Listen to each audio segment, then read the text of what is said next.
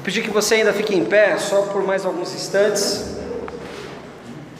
Quero, quero convidá-los a, a para que façamos a, a leitura do, do texto dessa noite. E imagino que a maioria saiba, nós estamos estudando o livro dos Salmos, o Saltério. E hoje, hoje nos cabe a exposição do Salmo 32. O salmo diz assim: Bem-aventurado aquele cuja transgressão é perdoada, cujo pecado é coberto. Bem-aventurado é aquele a quem o Senhor não atribui iniquidade e em cujo espírito não há engano. Enquanto calei os meus pecados, envelheceram os meus ossos, pelos meus constantes gemidos todo o dia porque a tua mão pesava dia e noite sobre mim, e o meu vigor secou como no calor do verão. Confessei-te o meu pecado e a minha iniquidade não mais ocultei. Eu disse: Confessarei ao Senhor as minhas transgressões, e tu me perdoaste a iniquidade do meu pecado. Sendo assim, Todo o que é piedoso te fará súplicas em tempo de poder te encontrar. Com efeito, quando transbordarem muitas águas, não o atingirão. Tu és o meu esconderijo, tu me preservas da tribulação e me cercas de alegres cantos de livramento. Eu o instruirei e lhe ensinarei o caminho que você deve seguir, e sob as minhas vistas lhe darei conselho. Não sejam como o cavalo ou a mula que não tem entendimento, que são dominados com freios e cabrestos. Do contrário, não obedecem a você. Muitos são os sofrimentos do ímpio, mas o que confia no Senhor, a misericórdia o cercará. Alegrem-se no Senhor e regozijem-se Ó justos, exultem todos vocês que são retos de coração.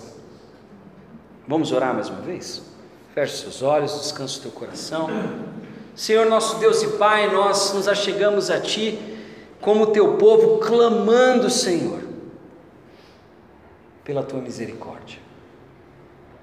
Como o salmista, os nossos corações agora se constrangem diante da tua palavra e diante da tua presença, confiantes no poder do teu espírito, pois sabemos que nem mesmo dignos de te louvar nós somos. Não somos dignos de te adorar, não somos dignos de entoar uma canção de louvor a ti, não somos dignos de dirigir a palavra a ti.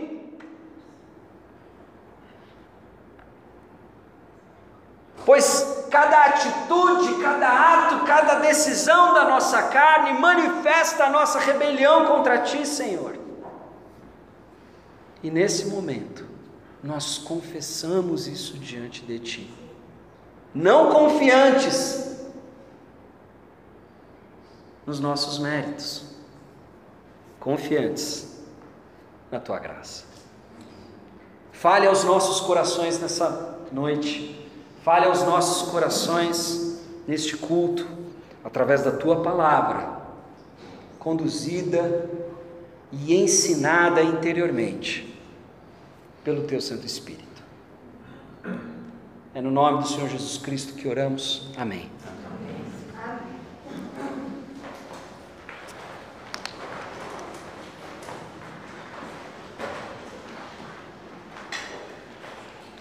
Quero dar novamente as boas-vindas a você, especialmente você que nos visita. É, estamos numa ocasião um tanto quanto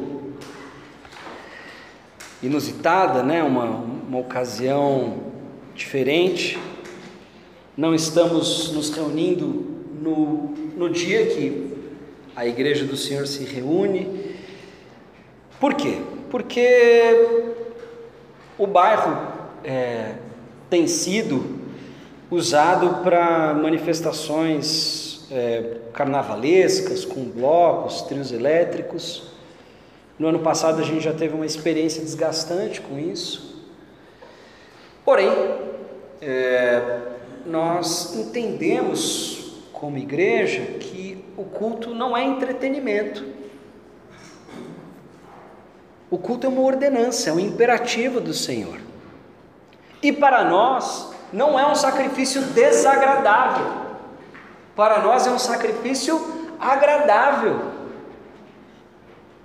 É o grande prazer das nossas vidas nos reunirmos como igreja, como corpo de Cristo e a Ele prestar todo o louvor, toda a adoração, render as nossas orações, as nossas súplicas e sermos alimentados pela palavra dele. Não é de forma alguma para nós, de forma alguma.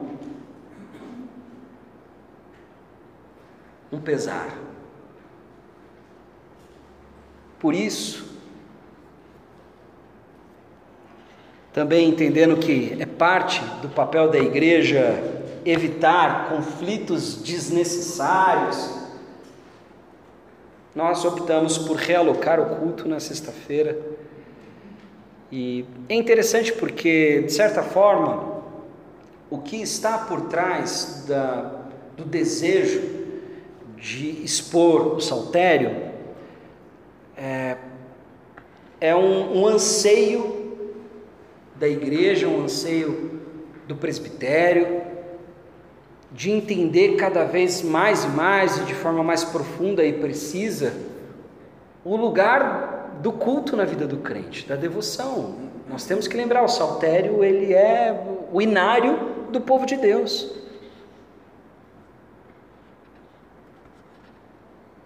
Neste compilado de 150 canções, divididas em cinco livros, nós temos a expressão da devoção do povo de Deus, expressão, referência, padrão. É a palavra de Deus, homens inspirados por Deus que escreveram esses cânticos, estes poemas. E os autores sagrados estão nos dizendo: é assim que é o culto, é assim que é a adoração, é assim que é a oração, é assim que fala com Deus, porque na nossa pecaminosidade, na nossa total depravação, nós não sabemos nem mesmo cultuar a Deus, nós não sabemos falar com Ele, nós não sabemos nos dirigir a Ele. Até o culto nós pervertemos. Até o culto, porque nós fazemos do culto expressão do nosso coração, expressão das nossas vontades, expressão dos nossos caprichos, como se o culto fosse ambiente para que nós expressássemos as nossas, é, as nossas aptidões, os nossos caprichos, as nossas vaidades. Quem somos nós para nos achegarmos diante de Deus, dizendo de que forma Ele deve receber o nosso louvor. Ah, os meus dons são esses. Ah, o que eu quero fazer é isso. Ah, eu só sirvo se for desse jeito. Ah, eu canto essa música, essa eu não canto. Nós precisamos aprender com a própria palavra como cultuar, como adorar o nosso Deus, porque o pecado em nós é tão profundo, está tão enraizado, que nem mesmo cultuar sabemos. E o meu convite a você é para que você leia os Salmos dessa perspectiva. A Bíblia possui muitos livros e eles contêm gêneros literários distintos. Os salmos não são epístolas, não são narrativas, não são é, tratados é, de teologia, embora que serão usados para fundamentar a teologia do Novo Testamento. Os textos mais citados no Novo Testamento estão em Salmos. De qualquer forma, esses textos são expressão da devoção, nós precisamos entender em qual contexto. os textos que estamos lendo estão. E é no contexto da devoção do povo, no contexto litúrgico, da adoração.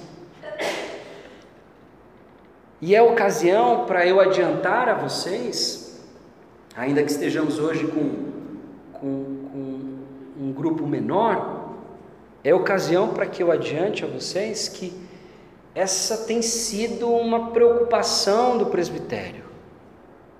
O culto. Mas não da maneira como nós temos observado ao longo dos anos na nossa cultura. Não é uma preocupação performática. Não é uma preocupação estética, ainda que tenha implicações. Nós precisamos entender o que, é isso que a gente faz. Por quê? Porque, guardem essa expressão, nós vamos repetir com muita frequência ao longo desse ano. O culto não é entretenimento, ele não é um acidente, ele não é acidental, ele não é uma coisa que acontece porque afinal de contas a gente sei lá, somos um grupo de pessoas que têm uma mesma afinidade, como se fosse um, fôssemos um grupo de leitura, sabe? Clube de leitura. É muito bom o clube de leitura, mas ele é um clube de leitura. Isso é uma coisa. A igreja não se reúne porque, ah, nós temos uma mesma afinidade, a gente gosta daquelas músicas, a gente lê aquele livro lá de capa preta, ah, vamos se reunir e ver o que, que sai daí. Não, não é isso. A igreja não é isso. A igreja não é um entretenimento. Ela não é uma organização que tem como propósito servir um entretenimento religioso para que você saia daqui é, é, se sentindo melhor com você mesmo e com o teu ego afagado. O culto é uma ordenança.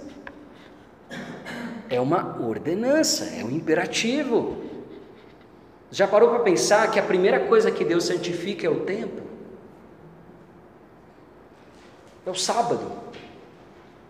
Primeira coisa que ele santifica, o, o espaço de tempo que ele separa é o espaço de culto. Aliás, são muitos os comentaristas, estudiosos, teólogos que argumentam e argumentam de forma persuasiva de que o relato da criação ele tem um aspecto, uma estrutura litúrgica.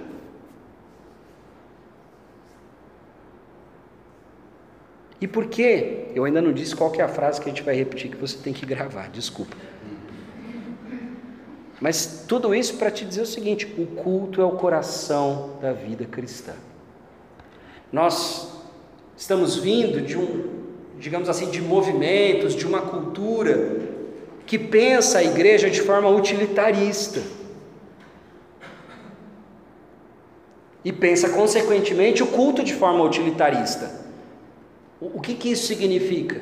Que ele é um mecanismo que me serve de forma imediata para alguma necessidade que eu de antemão já apresento conscientemente.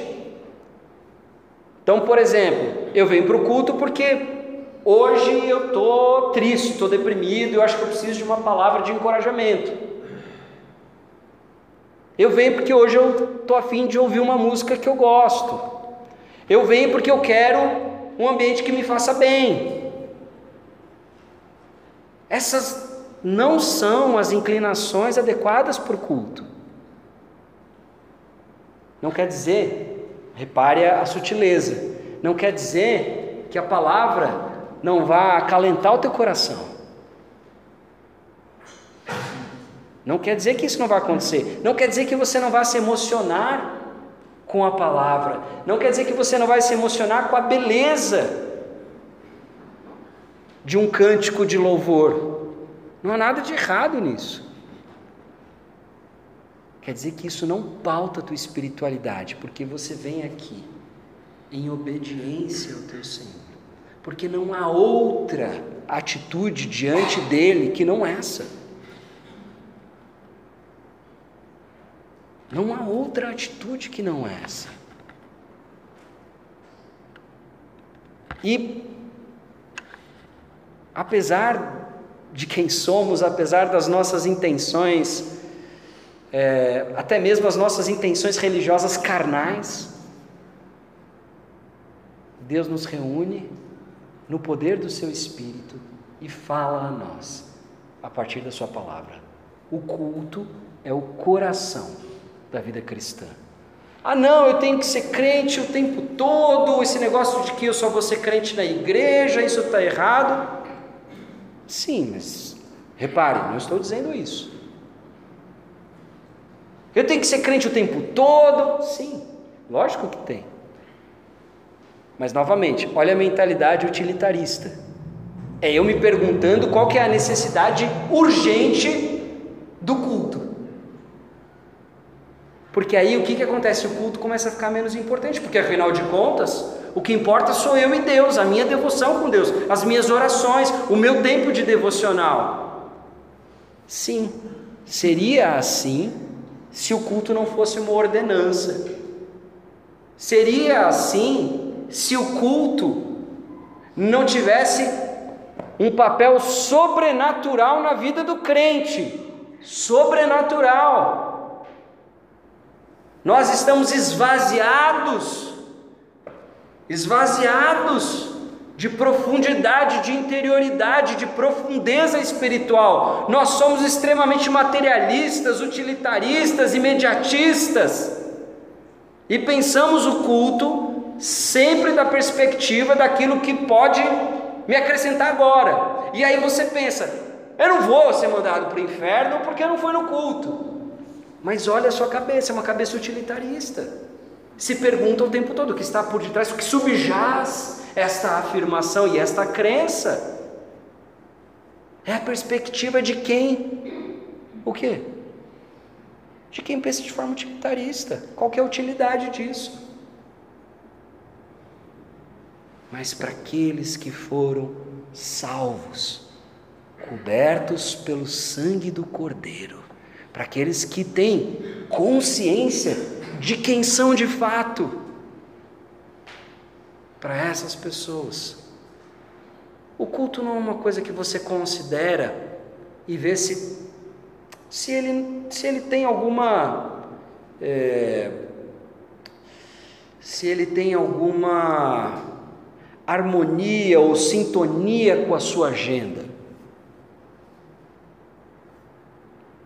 Aqueles que foram cobertos pelo sangue do Cordeiro e entendem isso. Ainda que o nosso entendimento seja muito pequeno a este respeito, mas ainda assim tem algum entendimento. O culto é minha prioridade. É o primeiro dia da semana, salvo esses últimos dois. É prioridade, é a primeira coisa que eu quero fazer na minha semana que é o meu Senhor.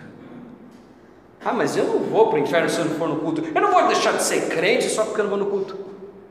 Uau, quantas justificativas. Achei que você não precisasse mais delas. Achei que você já estivesse justificado pelo sacrifício de Cristo e dele gozasse plenamente e falasse: Eu preciso disso. Eu não preciso de entretenimento religioso. Eu preciso me reunir com o povo de Deus. Duas semanas atrás eu expus o Salmo 16. E é interessante que aquele que entende que o Senhor é de fato o Senhor e tem nele o seu único bem, tem prazer na companhia do povo de Deus. O meu prazer está aqui. Tudo isso para te dizer que a exposição de Salmos vem em, em um tempo oportuno, para que nós, como igreja, venhamos a amadurecer essa perspectiva da vida cristã. E não venhamos a pensar o culto apenas como detalhe da vida do crente. Não, ele é o coração. Ou seja, dele pulsa o nutriente, dele pulsa a seiva vital, o combustível para que o resto da sua vida seja abastecido.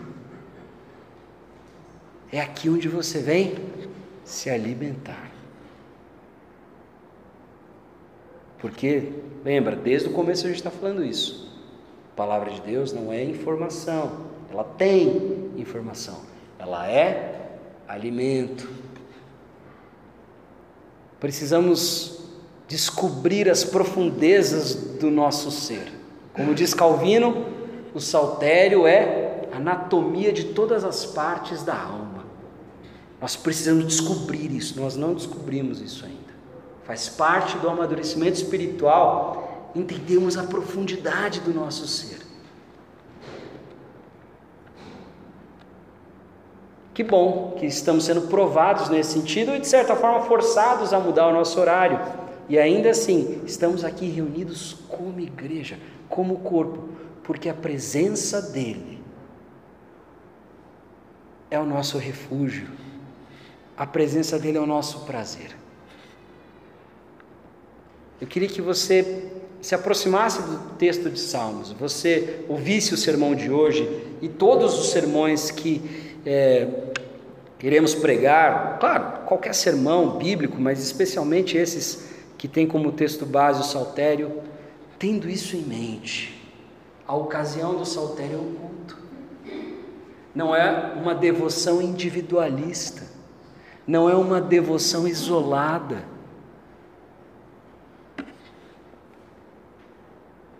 Não é uma devoção nos teus termos, nos ditames da tua consciência. Não. Não sou eu que digo para Deus quem Ele é. Como que ele deve ser adorado? É ele quem me diz. Não à toa você vê ao longo de todo, especialmente o Antigo Testamento, uma preocupação muito grande de Deus, como deve ser o culto. Até a roupa que o sacerdote deve usar está lá. Se preocupa com isso. Então, sem mais delongas na minha introdução, Vamos ao texto. Nós temos aqui um salmo é, que divide opiniões, porque os salmos são classificados né, pelos estudiosos. Aqueles que dizem que é um salmo de sabedoria, que é um salmo de confissão, que é um salmo de penitência, um salmo de lamento. De qualquer forma, todos esses elementos estão aqui. Porém, eu quero que você entenda que os dois primeiros versos, eles são a tese do salmo. A tese do salmo está no verso 1 e no verso 2. Todo o resto do salmo vai estar de alguma maneira lidando com essa afirmação, vai estar explicando, vai estar aplicando, estará tirando conclusões, consequências desta afirmação inicial que é a tese dele. E uma tese entre nós, especialmente a gente que tem às vezes aquela ideia de Antigo Testamento como é, a parte da Bíblia onde Deus era malvado, onde Deus gostava de sacrifício de sangue, de animal, e, e, e, e, todas aquelas cenas que nós temos muita dificuldade em nos relacionarmos, é interessante porque, já adianto, Paulo, na sua carta aos Romanos e documento fundamental para a nossa teologia, para a nossa compreensão do Evangelho, Paulo cita este salmo no capítulo 4 para dizer o quê? Que a salvação sempre foi pela graça, nunca foi por obras. Esse é o engano que nós fazemos. Nós não entendemos muito bem, e, e, e a verdade é que não é não é só culpa nossa, porque em parte é culpa também daqueles que nos ensinaram, e, e isso há uma grande dificuldade. Muitas pessoas ensinam dessa forma equivocada. Como se em algum momento a salvação tivesse sido de outra forma, que não pela graça. a salvação do pecado, a salvação da queda, a salvação das nossas mazelas, a salvação de nós mesmos, a salvação da morte nunca foi por qualquer obra, nunca foi. E o Novo Testamento faz questão de explicar isso para a gente, mas a gente chega lá. O que é importante que você saiba é que esse texto é mobilizado por Paulo no capítulo 4 de Romanos. Olha que texto fantástico. Então, vamos para esses dois versos que são a tese do salmo. Bem-aventurado, novamente, já falamos sobre isso. A bem-aventurança não é qualquer tipo de felicidade, não é a felicidade que você tem é, quando você compra um carro novo. Não é a felicidade que você tem quando acontece uma coisa legal na sua vida. Bem-aventurança é o tipo de paz, de felicidade, de plenitude de estado interior de alguém que recebe, experimenta, desfruta, sente em si a aprovação de Deus.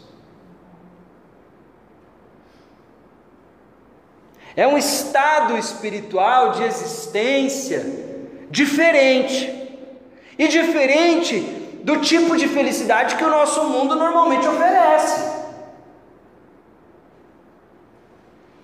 É um tipo de profundeza, de robustez espiritual que só possuem aqueles que conhecem o Deus verdadeiro, o Deus vivo. Bem-aventurado, e é uma expressão que nós encontramos com frequência nos Salmos também. Bem-aventurado aquele cuja transgressão é perdoada, cujo pecado é coberto. Bem-aventurado é aquele cuja transgressão é perdoada, cujo pecado é coberto. Bem-aventurado é aquele a quem o Senhor não atribui iniquidade e em cujo espírito não há engano. Nós devemos ter um grande cuidado e eu, eu vou falar agora de, um, de uma sutileza que por vezes pode nos confundir. Aquele que tem o seu pecado perdoado, coberto, ele nunca é inocentado.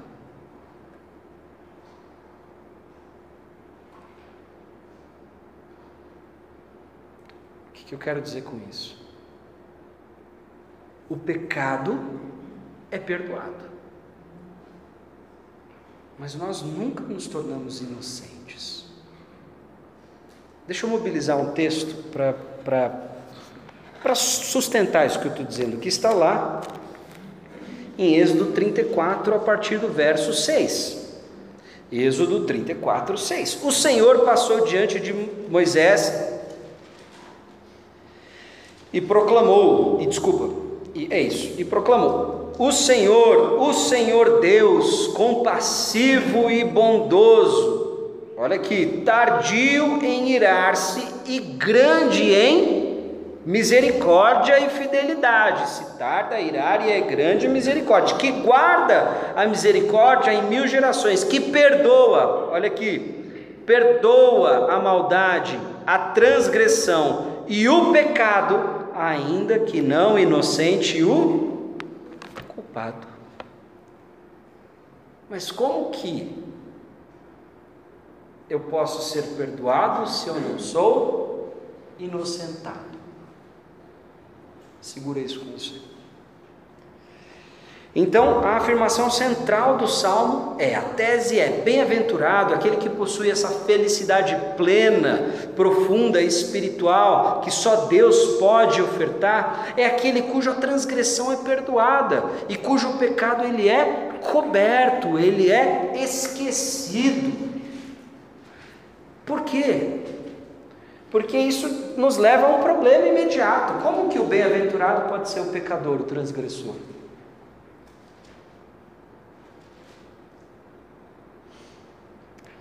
Não deveria ser o bem-aventurado aquele que não peca?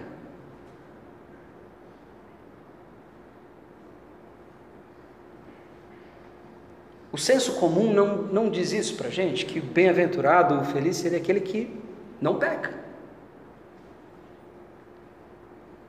Mas aqui, possivelmente, Davi está dizendo que bem-aventurado é aquele que é perdoado da sua transgressão. Experimenta a felicidade verdadeira. Aquele que experimenta o perdão. Experimenta a felicidade verdadeira. Aquele que experimenta o perdão. Não qualquer perdão, não é um pedido de desculpas porque você trombou, você pisou no calo de alguém. Não é disso que a gente está falando. Estamos falando do perdão divino. Perdão de Deus. Porque a nossa própria existência é um insulto a Deus quando existimos em rebelião a Ele. Então, bem-aventurado é aquele cuja transgressão é perdoada, cujo pecado é coberto. Bem-aventurado é aquele a quem o Senhor não atribui a iniquidade, aquele a quem o Senhor não atribui a pena. Ela existe, a iniquidade ela é clara, ela existiu, mas o Senhor não lida com ele como um culpado, ainda que ele o seja. E ele termina dizendo: em cujo espírito não há engano. Particularmente, eu entendo, claro que é uma expressão abrangente, mas eu, eu faço coro com aqueles que entendem que este engano não se refere a um engano exterior, mas a um engano interior, como se dissesse: feliz verdadeiramente é aquele cujo Senhor não atribui iniquidade e aquele que não se engana a respeito do seu pecado.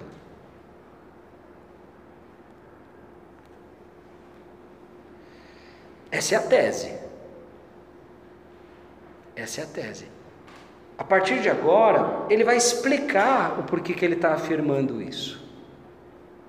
Ele vai dar a você uma descrição, uma explicação, uma justificativa, vai argumentar o porquê que é verdade que ele está dizendo que bem-aventurado é aquele que tem a sua transgressão perdoada e o seu pecado coberto. Que bem-aventurado é aquele que não se engana achando que não é pecador. Ele vai te dizer o porquê. E ele começa no verso 3: Enquanto calei os meus pecados, envelheceram os meus ossos, pelos meus constantes gemidos, todo o dia, porque tua mão pesava dia e noite sobre mim, e o meu vigor secou como no calor do verão. Você imagina o que são essas palavras para alguém que vive no Oriente Médio.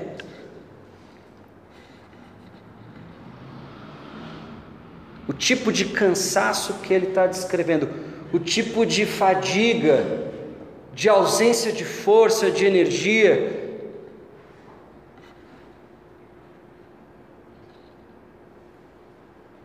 O que ele está dizendo? Ele está dizendo que o pecado tem consequências diretas na nossa vida. O pecado, ele nos adoece.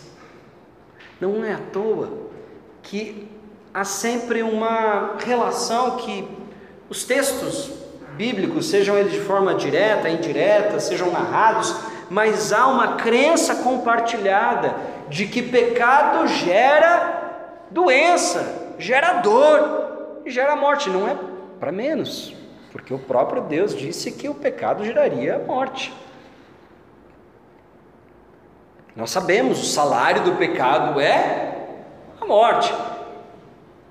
Claro, as Escrituras não estão afirmando que qualquer doença ou, ou, ou qualquer mal-estar físico é consequência direta de uma transgressão pontual pecaminosa.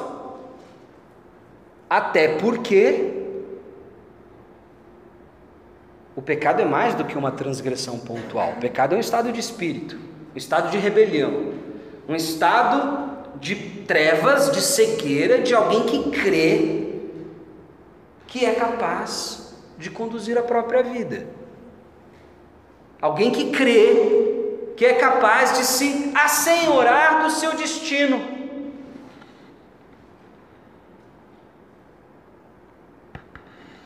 Mas a relação do pecado com o mal-estar, ela é patente, ela está em toda a escritura. E de fato, só existe doença no mundo porque existe o pecado. Só existe morte porque existe o pecado. Estou dizendo que é um pecado diretamente relacionado, mas só existe morte e doença no mundo por causa disso. E há muitos males que nos submetemos dia após dia, porque o nosso pecado ele não é confessado. E eu não estou falando de uma transgressão apenas pontual. Claro, isso também é pecado. De um pensamento impuro, de um, uma consulta a sites pornográficos, de uma de um engano, de um dolo. Claro, isso tudo é pecado. Mas sejamos sinceros, nós sabemos disso. Não é? Ninguém trairia o cônjuge por acaso. Nossa, ai meu Deus, eu não vi que você não era o meu cônjuge. Você não se engana quanto a isso. Agora, quantos de nós se consideram gananciosos? Quantos de nós se consideram invejosos? Quantos de nós se consideram maledicentes? Quantos de nós se consideram pessoas que promovem a discórdia entre irmãos.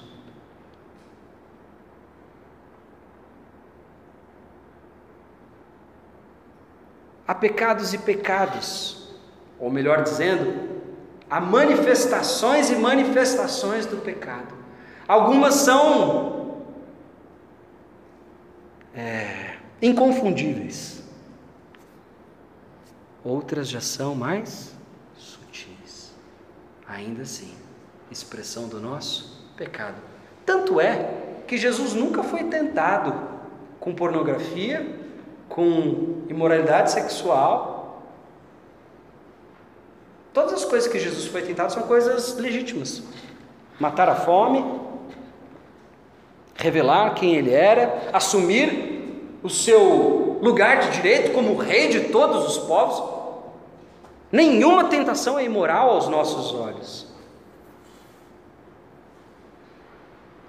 A tentação da serpente também não foi imoral para os nossos padrões. Olha, você não precisa de Deus, não. Come do fruto. Seja você Deus, conhecedor do bem e do mal. Detentor sobre o que é o bem e o mal, juiz sobre estes assuntos, sobre essas matérias. Estabeleça o que é o bem e o mal a partir do seu próprio entendimento, a partir do seu próprio coração, a partir dos seus sentimentos, a partir dos seus caprichos, a partir da sua vontade. Estabeleça o que é o bem e o mal a partir daí.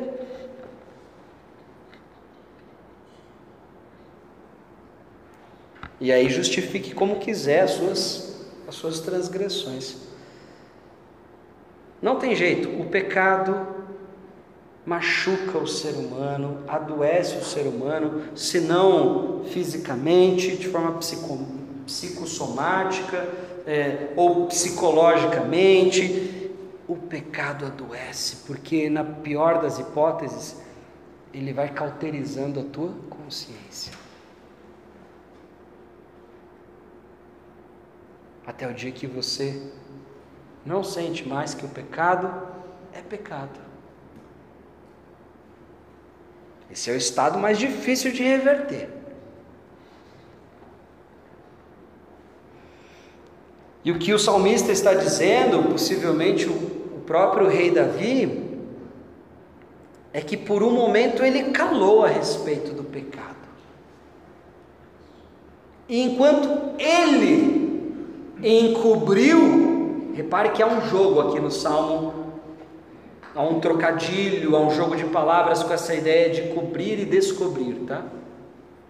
Então, começamos com a, a, o cujo pecado é coberto, e, e agora ele, enquanto eu calei os meus pecados, envelheceram os meus ossos. Ele não está dizendo enquanto eu pequei, os meus ossos envelheceram. O a mão do Senhor pesou sobre mim. Enquanto calei sobre o meu pecado. Não enquanto eu pecava. É enquanto eu calei. Enquanto eu tentei cobrir. Mas ele toma uma decisão ali no verso 5, que é a, a experiência que pauta a afirmação inicial. Ele diz: Confessei-te o meu pecado, e minha iniquidade não mais ocultei, eu a descobri agora. Eu disse: Confessarei ao Senhor as minhas transgressões. E aqui repara, ele não diz que ele espera pelo perdão. Ele não diz que ele conta que isso possa acontecer, que isso é uma expectativa, algo a ser realizado. Não, ele está dizendo: e tu me perdoaste a iniquidade do meu pecado. O salmista era capaz de afirmar com todas as letras que o pecado, ao ser confessado, foi perdoado, e ele desfrutou disso. E ele gozou deste bem espiritual, deste prazer, dessa delícia eterna. A partir do momento que ele descobriu, a partir do momento que ele não mais calou. Agora, lembra o que ele disse no primeiro verso? Que bem-aventurado aquele cuja transgressão é perdoada e cujo pecado é coberto. Quem cobriu o pecado perdoado? Aquele que tinha o poder para perdoá-lo. Esse é o jogo. À medida em que nós, diante de Deus, confessamos, damos nome ao pecado, reconhecemos nossa condição diante de Deus, expomos para Ele o nosso coração, quem cobrirá o pecado? Porque o pecado necessita ser coberto. Ele necessita ser extirpado. Ele necessita ser ocultado, esquecido. Mas eu não posso fazer isso. Eu não tenho poder de fazer isso porque o meu pecado, por mais que possa é, ofender alguém ou, ou, ou, envolver terceiros, o meu pecado ofende em última instância o meu Criador. É só Ele que pode me dar o perdão. Lembra daquele episódio? Jesus com o paralítico, seus amigos, e ele provoca os fariseus que ali estavam os mestres da lei, dizendo o que, é mais fácil dizer: os teus pecados estão perdoados ou levante e anda. Óbvio que, no que diz respeito à verbalização, é muito mais fácil você dizer: os seus pecados estão perdoados. Difícil é fazer o paralítico levantar. Mas para que não houvesse dúvida de que Jesus tinha o poder para perdoar o pecado do paralítico, que está sendo relacionado com a doença dele, para que não houvesse dúvida. É ele quem diz: levanta e anda. Mas o foco não está no levantar e andar, que fique claro isso. O próprio Jesus diz que o foco está no perdão. A salvação do paralítico não foi levantar e andar. A salvação do paralítico foi ser perdoado e gozar deste bem eterno, porque recebeu o seu perdão da boca do Rei dos Reis.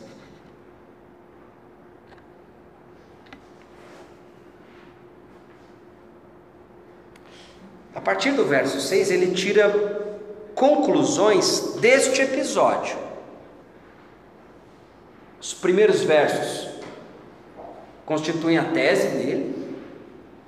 Os versos seguintes, o episódio no qual ele se baseou para essa tese, mas agora ele tira conclusões práticas, é o que nós poderíamos chamar de, de aplicações. Ele tira consequências deste episódio a partir do verso 6. Por isso que começa, sendo assim. A primeira conclusão que ele tira é: todo o que é piedoso te fará súplicas em tempo de poder te encontrar. Portanto, sendo assim, aquele que é piedoso, ou seja, aquele que é verdadeiramente fiel a ti, aquele que te conhece, aquele que é um crente verdadeiro, aquele que foi separado, que foi santificado, consagrado, que faz parte do teu povo, eleito pelo Senhor, aquele não hesitará em te fazer súplicas, trazer os seus pedidos e clamores de perdão, porque isso é uma das coisas, um dos traços, uma das atitudes, uma das práticas que definem o crente. Aquele que suplica por perdão. Lembra daquela parábola que Jesus contava? Aquela parábola do publicano e do fariseu? O fariseu, hipoteticamente, nessa, nessa parábola, era aquele que, diante de Deus em oração, ele se orgulhava de suas virtudes, até dava o crédito para Deus, mas fazia questão de descrever todas as virtudes. Às vezes eu vejo algumas preleções, né? Aí tem pastor que passa assim quase que 45 dos 50 minutos que ele vai falar, 45 minutos ele passa falando de como ele revolucionou a igreja dele.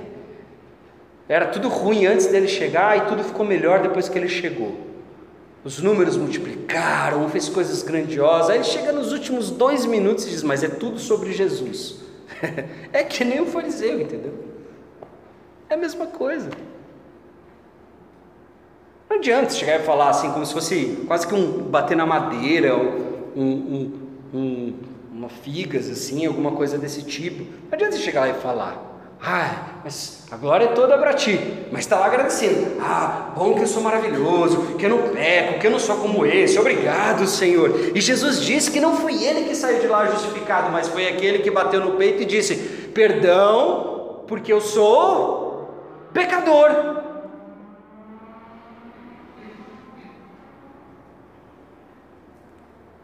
Piedoso, fiel, aquele que de fato é um discípulo, é alguém que foi santificado, é alguém que foi consagrado, é alguém que é parte do povo eleito de Deus. Ele fará súplicas. E fará súplicas em que circunstância? Em tempo. Em tempo. Em tempo. Porque tem muita gente que se arrepende se arrepende de forma um pouco conveniente, oportunista. É o famoso Deus, se o Senhor me livrar disso agora, eu prometo que eu dedicarei minha vida ao Senhor, né?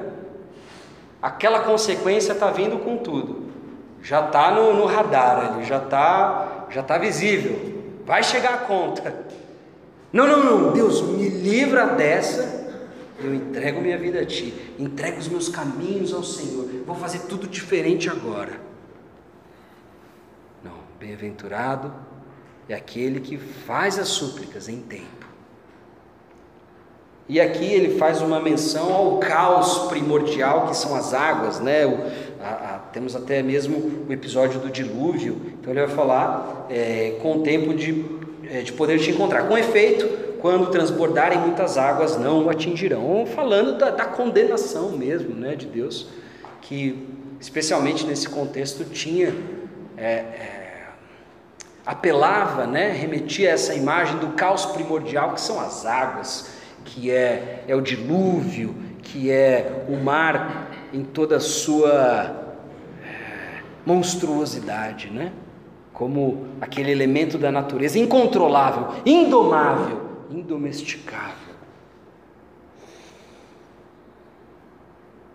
Ainda no verso 7, dentro, digamos assim, desse momento de aplicação, uma outra aplicação que ele tira é: Tu és o meu esconderijo. Não cabe a mim calar os meus pecados diante de ti. O meu esconderijo é o Senhor. O meu refúgio é o Senhor. Talvez esteja implícito aqui que o pecado dele, ao ser perdoado, está oculto porque o próprio Senhor é o esconderijo dele. Aqui o texto adquire um vocabulário militar. Tu és o meu esconderijo, tu me preservas da tribulação e me cercas de alegres cantos de livramento. Que interessante.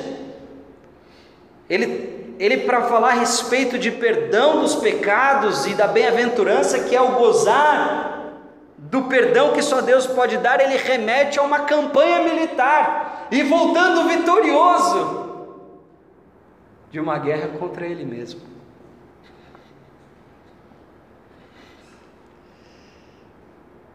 Tantas vezes a gente dá uma atenção tão desmedida para Satanás, a gente tem que lembrar que Satanás não tem poder sobre, é, a não ser que Deus conceda pontualmente a ele, mas Satanás, a princípio, de antemão, não tem poder sobre o nosso arbítrio, sobre a nossa agência, sobre a nossa ação neste mundo né? É aquele que nos tenta, é aquele que nos envenena, digamos assim. Mas não tem poder. Devemos lembrar que a guerra na qual estamos inseridos, ainda que seja em última instância contra ele, é no primeiro momento contra o meu coração. Enganoso coração.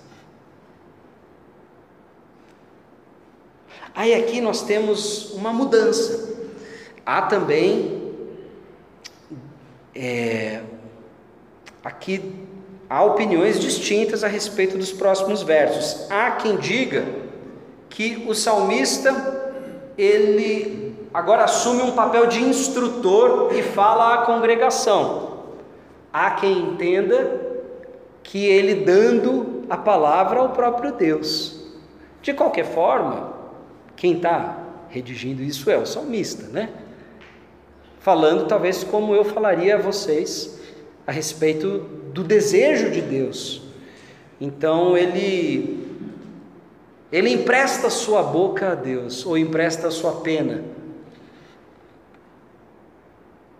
Eu gosto de pensar que aqui é o próprio Deus falando a partir do, do salmista. Me parece natural e até como resposta a esse cântico, como resposta a essa confissão. E aí Deus diz: Eu o instruirei e lhe ensinarei o caminho que você deve seguir, e sob as minhas vistas eu lhe darei conselho. Por quê? Por que, que isso está sendo dito? Porque aquele que não confessa o seu pecado, lembre-se, não apenas o pecado pontual, mas a sua condição pecaminosa diante de Deus, aquele que não faz essa confissão, ele não pode estar seguindo o caminho, ele não pode estar sendo instruído por Deus. É a partir deste momento que o salmista experimenta a bem-aventurança e a condução do próprio Deus, porque ali ele está em obediência. Pô, mas ele não é um pecador? Sim, essa é a graça de Deus. Não conseguiremos deixar de sê-lo. A nossa diferença para o mundo não está na ausência do pecado, está na presença da confissão. Nossa diferença para o mundo não está na ausência da pecaminosidade, está na presença do arrependimento e da confissão. Ah, isso é fácil. Não é. E eu vou dizer isso, explicar um pouco mais para frente. Então, a partir do momento que ele confessa e é perdoado, agora sim, ele está na posição de ser instruído e de ser ensinado por Deus a respeito do caminho que ele deve seguir. E Deus diz a ele: sob minhas vistas, proximidade. Aquele que confessa adquire proximidade. Aquele que confessa se põe na presença. Aquele que se esconde, ainda que em vão, mas tenta se esconder de quem? Do próprio Deus.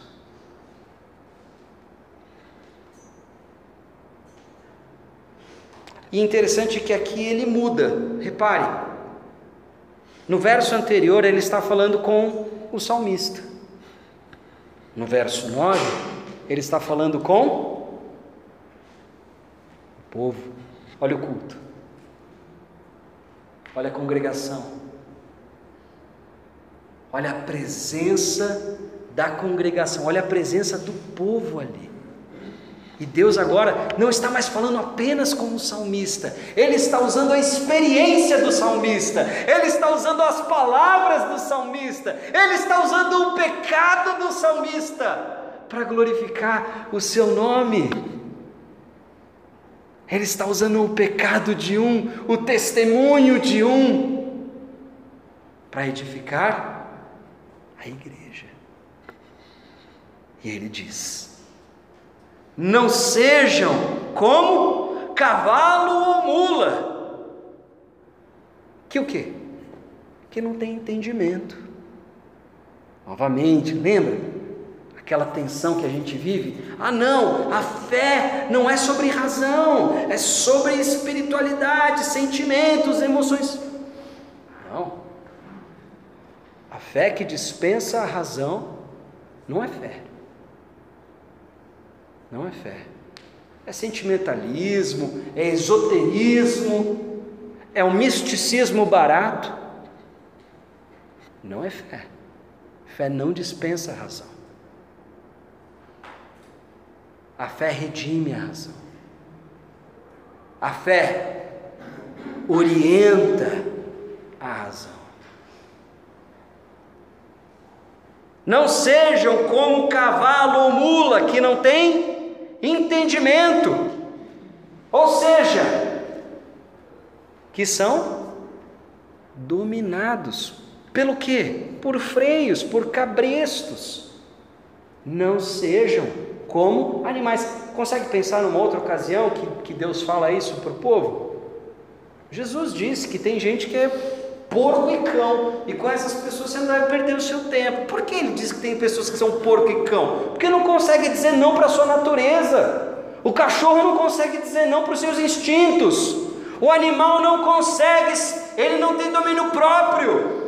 Ele não tem esse dispositivo que o ser humano tem, ou deveria ter a capacidade de dizer não para os seus instintos, para os seus impulsos, para as suas vontades primitivas e mais básicas. Você consegue segurar um pouquinho para ir no banheiro depois. O cavalo não. Não importa na presença de quem ele esteja.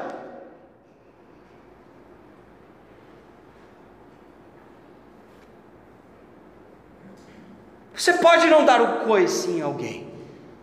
O cavalo, dependendo da provocação que você fizer, ele, ele, ele dá um coice. E não importa se é o rei ou se é o mendigo. Ele não faz distinção, porque ele não tem entendimento e ele precisa ser dominado por outro. Mas vamos lembrar o que, que Jesus Cristo veio fazer por mim e por você. Todo aquele que crê nele todo aquele que obedece a palavra dele e conhece a verdade, ele é liberto. Do que? Do poder do pecado. Do poder do pecado. Aqueles que não confessam e insistem, porque se você não confessa, você insiste na transgressão. Então, o que, que você vai precisar? De um domínio externo. Você vai precisar que Deus, na melhor das hipóteses, na melhor das hipóteses, que Deus pese a mão sobre você.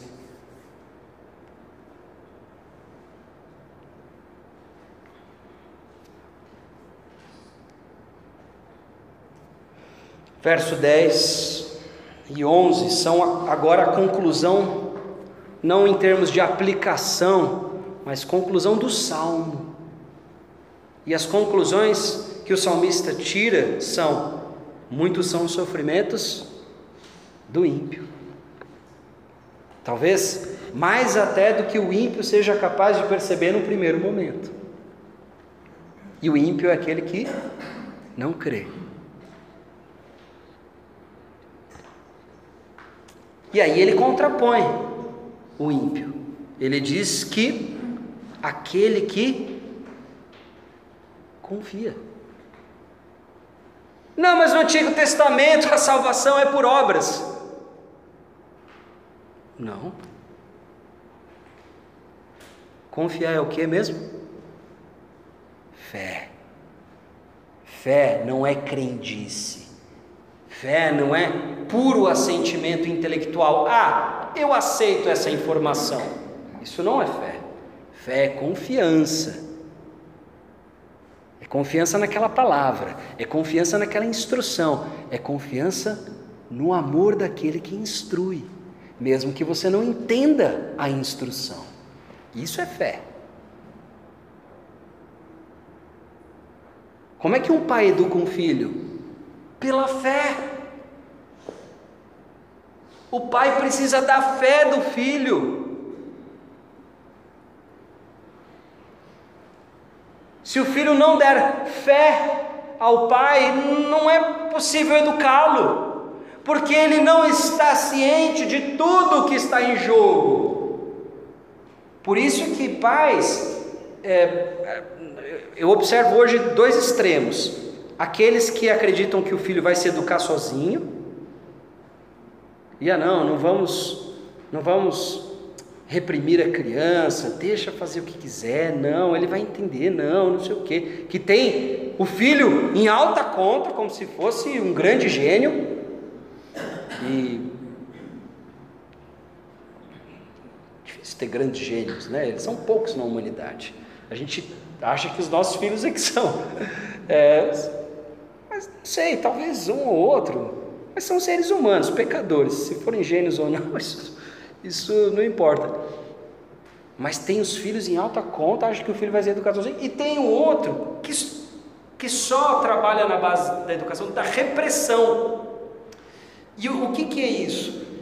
É a pessoa, não, eu em casa disciplino os meus filhos e bato. Tá, mas na maioria das vezes é alguém que simplesmente repreende o filho porque o filho está enchendo o saco. E os filhos, muitas vezes, nos incomodam nesse ponto. E é normal que a gente fale: ei, para aí, de o saco e tal. É, mas assim, isso não é educar. A educação ela é propositiva a educação só pode vir de um ser racional, e um ser racional se comunica, ele tem discurso. Um ser racional não grita e bate. Isso um animal pode fazer. Lembra do cavalo? Ele dá coice quando é incomodado. O pai precisa conversar e conversar de forma exaustiva com os filhos. Vai falar, mas meu filho não escuta. Claro que não. Na primeira, na segunda, agora experimenta repetir para ele todo dia a mesma instrução. Claro, existem casos que uma repreensão física cabe. Só tem porta, tá bravo. Às vezes cabe uma repreensão física, mas não é sobre isso. Educar não é bater. Bater, por vezes, é um recurso de disciplina. Talvez o mais o, recurso, o último recurso. Por que eu digo isso?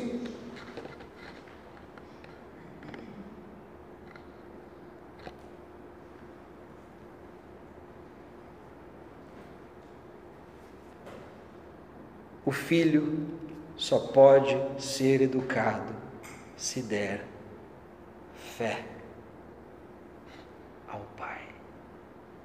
Ele precisa confiar que, embora ele não entenda a instrução, você o ama. O amor precisa ser provado. Eu vejo crianças que não respeitam os pais. E eu falo agora com dureza. Talvez por quê? Porque acho que o pai é só o adulto que mora com ele.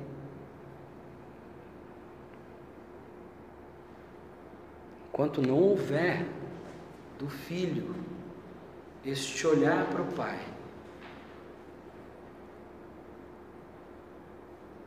de admiração, de amor e de plena confiança de que a instrução do pai é para o bem dele, ainda que possa ser, porque a gente erra pra caramba como pai também, né? Mas é bom que ele tenha fé na gente, ainda que erremos. É bom que eles tenham a fé na gente, aqueles que diante de Deus vão prestar contas, né? Sobre, sobre essa educação. Não existe instrução sem fé. Por isso que a fé nunca está separada da razão. A fé proporciona a ocasião do entendimento. A fé proporciona um elemento fundamental que é a espera. O amor foi provado, Agora, a fé, essa confiança, é um depósito que você faz. Lá no, você vai, mas você vai tirar lá na frente. Eu vou confiar no meu Pai. Eu vou confiar na palavra dele. Eu vou confiar na instrução dele. Eu vou confiar no que ele está me dizendo. Eu vou confiar que a palavra dele, o conselho dele, a instrução dele é salvação para a minha vida. É alegria da minha vida é o meu alimento. Isso é fé. E agora vem o apelo à congregação, dizendo: alegrem-se no Senhor e regozijem-se, ó, justos. Eu não está falando com um pecador? Tá. Mas o pecado dele foi perdoado confessado e perdoado. Diante de Deus agora ele é justo. Alegrem-se no Senhor e regozijem-se, ó justos. Exultem, todos vocês que são, ai, retos de coração. Mas eu não sou. Talvez você chegue a essa mesma conclusão que eu. Você também não é. Mas a palavra está dizendo: se você é como o salmista, que encontra a sua verdadeira felicidade no perdão do seu Senhor, você é reto de coração. Se você encontra verdadeira felicidade, alegria, exultação o maior dos prazeres, o maior dos gozos no perdão do seu Senhor. Se a sua alegria no perdão é maior do que o seu constrangimento no pecado, se a sua alegria é maior no perdão do que o constrangimento e a culpa no pecado, reto de coração você é.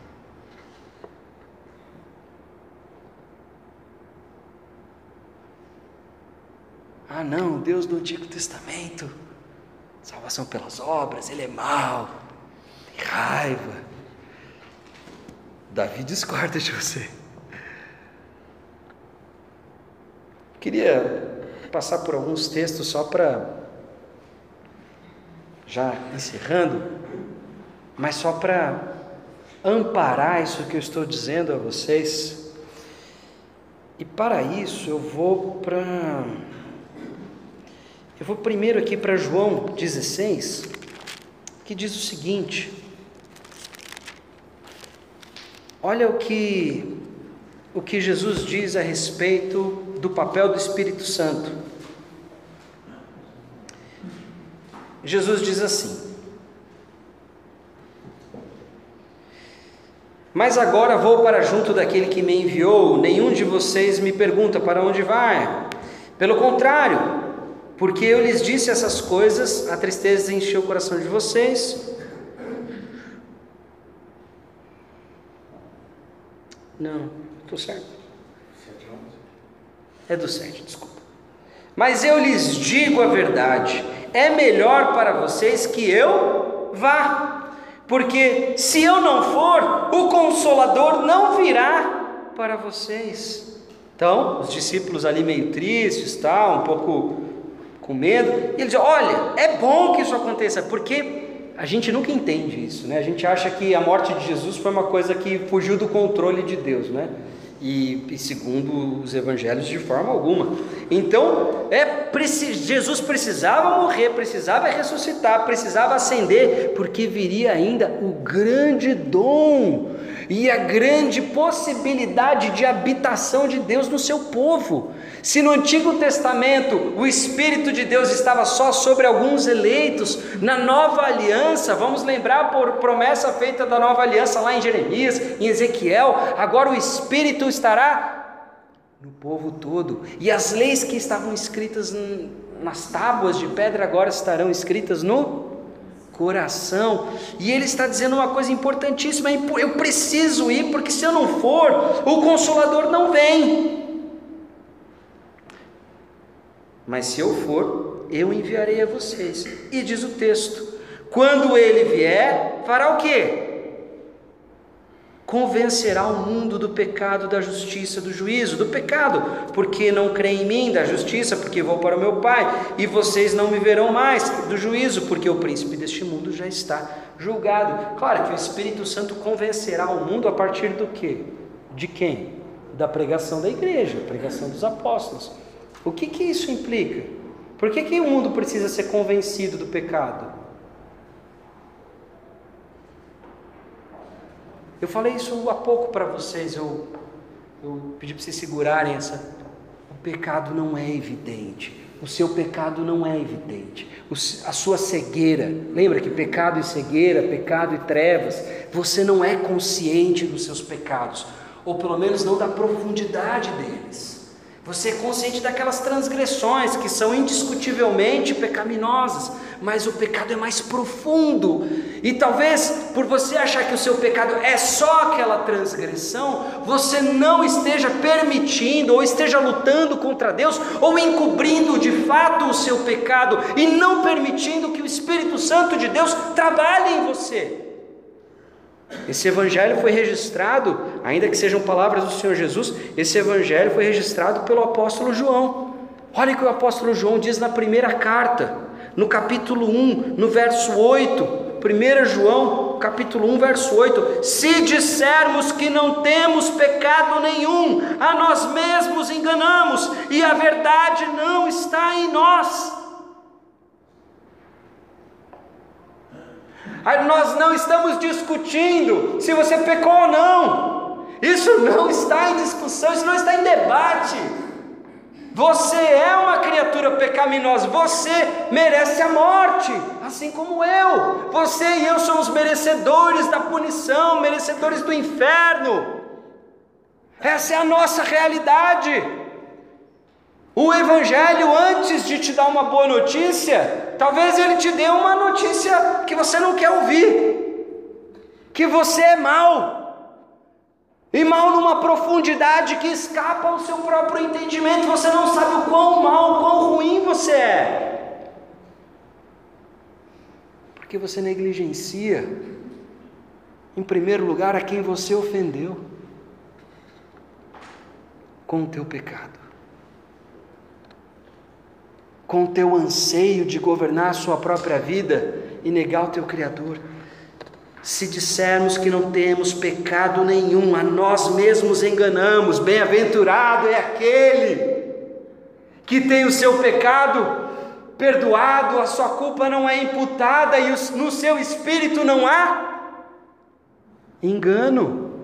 verso 2 do Salmo 32, que a gente acabou de ler. Se dissermos que não temos pecado, o que, que estamos fazendo? Estamos enganando a nós mesmos. E a verdade não está em nós. Estamos na turma da mentira. E sabemos quem é o pai da mentira. Porém, verso 9: se confessarmos os nossos pecados, Ele é fiel e justo para nos perdoar os pecados e nos purificar de toda injustiça. A confissão não é apenas um ato verbal, deve ser executada verbalmente também, mas a confissão é um ato de consciência, é um ato interior. Se dissermos que não cometemos pecado, fazemos dele, de quem? De Deus do Senhor Jesus, o mentiroso, e a sua palavra não está em nós. Ah, não, eu sei que eu sou pecador, eu sei que eu sou pecador. Ah, afinal de contas, ninguém é perfeito. Não estou falando disso. Eu sei que você sabe que você tem defeitos. Eu sei que você sabe que você tem falhas de caráter. Eu sei disso. O que estou dizendo é que você não sabe necessariamente o quão profundas são essas raízes do seu pecado. E elas são tão profundas que elas afetam a maneira como você vive, até naquilo que não te parece imoral, na maneira como você se relaciona com a sua esposa. Talvez você trate a sua esposa como uma divindade, que não pode ser desagradada. Talvez você trate seu filho dessa forma. Talvez você esteja deprimido, profundamente deprimido, porque você não foi correspondido no seu afeto. Isso é pecado. Isso é manifestação do seu pecado.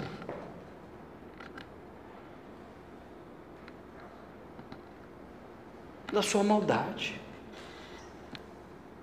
Da sua crença profunda e inconsciente de que você é o Senhor e Deus da sua vida porque aquele que se alegra no Deus vivo e verdadeiro, Pai do nosso Senhor Jesus Cristo, que habita em nós pelo seu Espírito, esse tem alegria perpétua.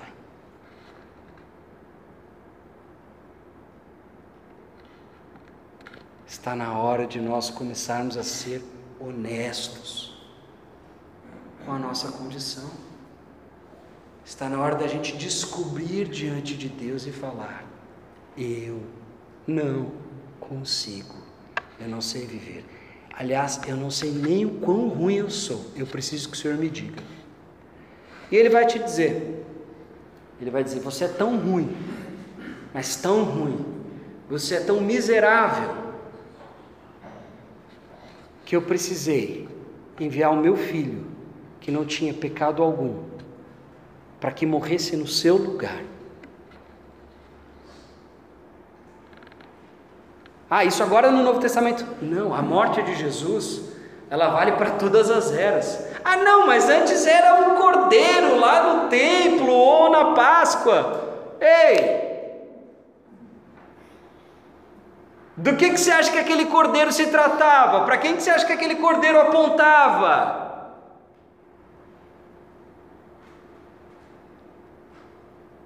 Você quer saber o tamanho da sua maldade? Olha para o tamanho do preço que Deus pagou.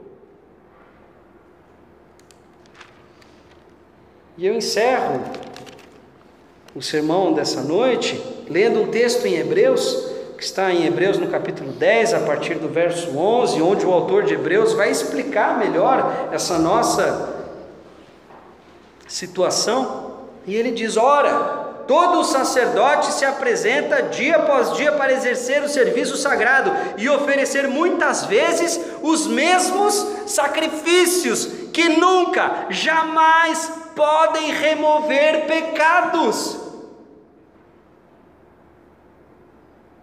Nunca, jamais um sacrifício de um boi, o sacrifício de um touro, o sacrifício de um cordeiro, de um animal, nunca aplacou a ira de Deus, nunca perdoou o seu pecado, nunca perdoou o meu pecado, nunca perdoou o pecado daquelas pessoas.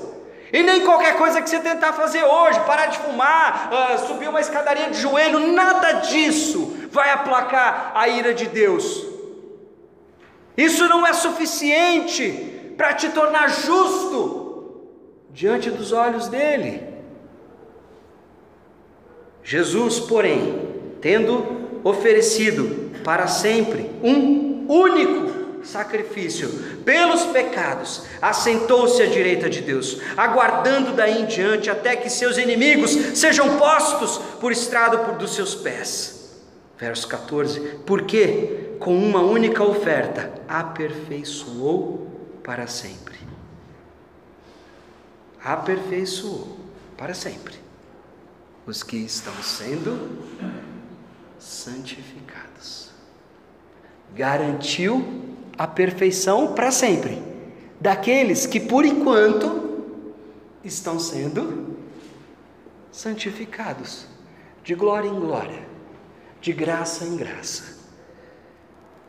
E disto nos dá testemunho também o Espírito Santo, porque após ter dito, aqui o autor de Hebreus cita Jeremias, diz: Esta é a aliança que farei com eles depois daqueles dias, diz o Senhor: imprimirei minhas leis no coração deles e as inscreverei. Sobre a sua mente, acrescenta a sentença final.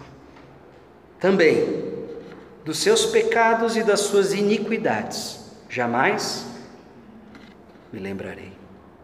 Ora, onde há remissão de pecados, não existe mais necessidade de sacrifício pelo pecado. Onde há perdão divino, não há necessidade de mérito teu. Onde há dispensação divina de perdão, não há nada que você possa fazer para se salvar. Contudo, eu disse que esse era o último texto. Tem mais um. Nós não sabemos exatamente o contexto dessa fala do apóstolo Paulo em 2 Coríntios, no capítulo 12, de qualquer forma ela cabe perfeitamente porque o vocabulário que ele coloca nos permite a ocasião. E ele diz a partir do verso 7: E para que eu não ficasse orgulhoso com a grandeza das revelações, foi-me posto um espinho na carne, mensageiro de Satanás, para me esbofetear, a fim de que eu não me exalte. Três vezes pedi ao Senhor que o afastasse de mim. Então ele me disse: A minha graça é o que basta para você. Por quê? O poder se aperfeiçoa na fraqueza.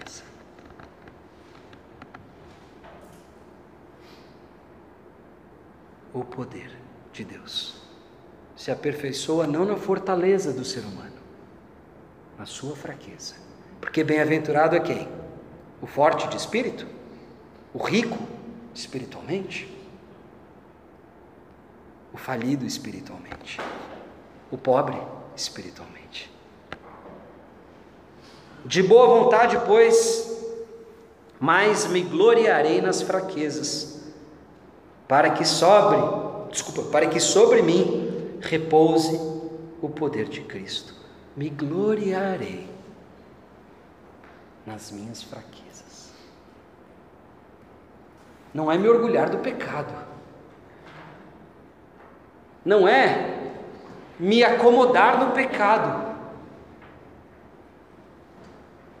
Mas o meu pecado,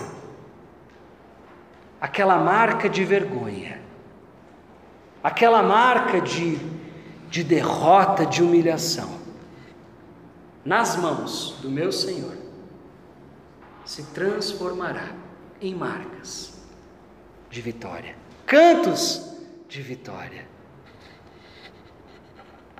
Lembra que os pregos que foram vergonha na cruz deram lugar às marcas que colheram de Tomé a primeira confissão de que Jesus era Deus.